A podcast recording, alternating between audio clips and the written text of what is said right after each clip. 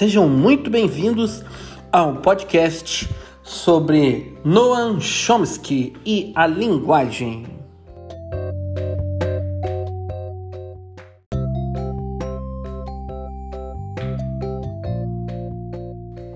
Provavelmente você que me escuta já é, tentou aprender uma língua estrangeira passou muito tempo tendo aulas, tentando aprender essa língua estrangeira, às vezes foi até morar em algum outro país, mas o aprendizado de uma outra língua que não a sua língua materna demanda uma certa reestruturação.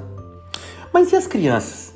Vocês já pararam para se perguntar como elas conseguem organizar mentalmente é, o funcionamento da língua de maneira tão rápida e eu diria até inconsciente, claro, elas não têm uma primeira língua né, para se basear, porque é, não estão num curso de línguas com evidências e etc. Elas têm evidências até bastante limitadas né, é, de como funciona a sua própria língua. E aí surge é, o argumento de que elas têm uma pobreza de estímulos e essa pobreza de estímulos é, dificultaria o desenvolvimento.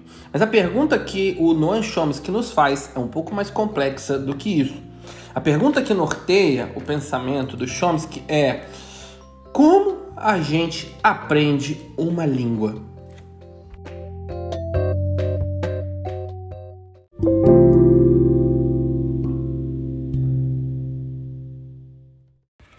Teoria da linguagem de Noam Chomsky foi postulada no seu livro de 1959 com o título Estruturas Sintáticas, onde ele chama a sua teoria de teoria transformacional, que sofre depois, nos anos posteriores, algumas mudanças, é, até que ele compreende que essa linguagem, né, essa, essa teoria da linguagem seria então uma teoria chamada de teoria gerativa.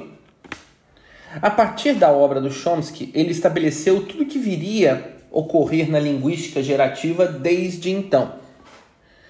Ele estabelece três pilares dessa nova ciência. Pilar número um, o mentalismo. Pilar número dois, a combinatoriedade. Ops, até eu errei aqui. Combinatorialidade. E pilar número 3, a aquisição. Vamos ver de maneira resumida cada uma delas.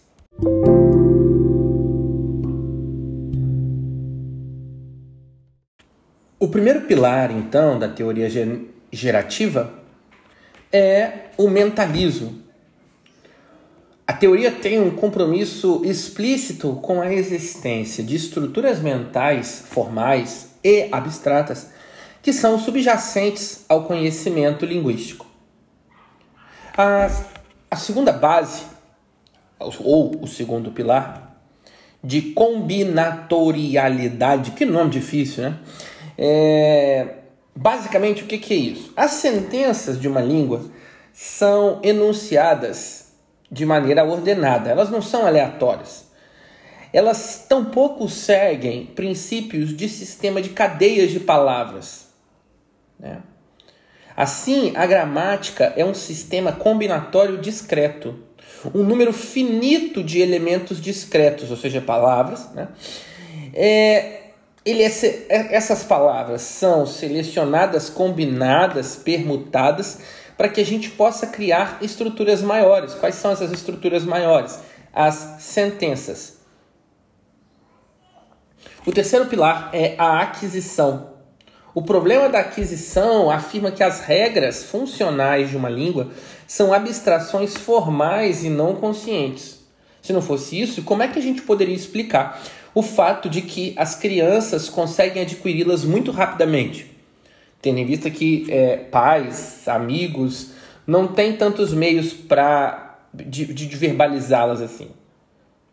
E ainda, né, não seriam tão compreendidas as palavras da criança. É. Por isso que o Chomsky vai postular a existência de uma gramática universal. possibilitando a aquisição da língua nativa do indivíduo.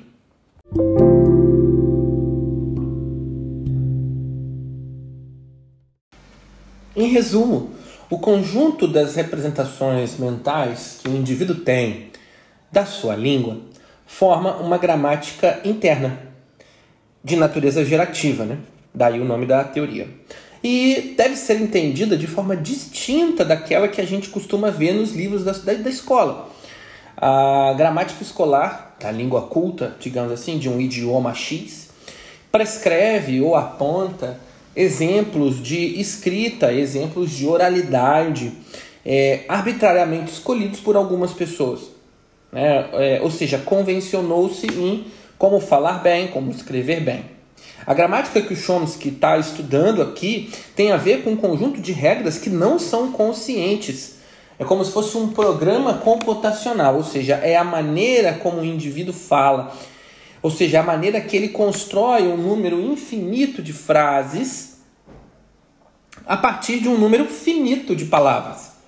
Então, o Chomsky vai esclarecer melhor como essa gramática interna gera tipo de algoritmos ou instruções não conscientes do uso dessa linguagem.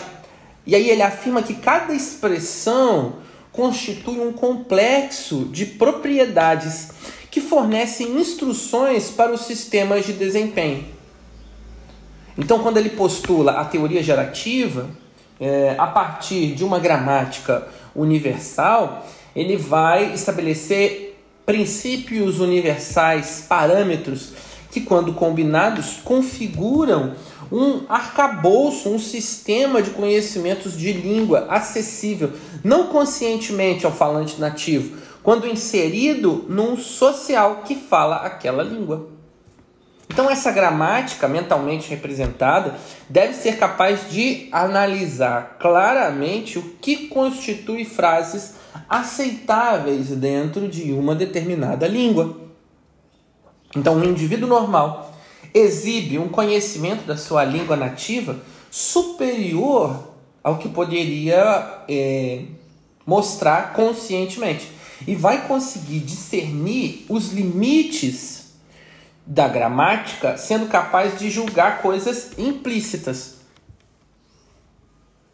Então, é, na aula eu vou trazer alguns exemplos, mas basicamente o que a gente precisa assinalar aí é que é, esse modelo de linguagem da gramática gerativa vai além daquela abordagem estruturalista que a gente viu. Né?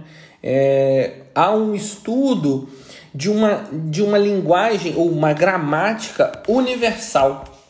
E é isso que nos interessa, é isso que interessa ao Chomsky.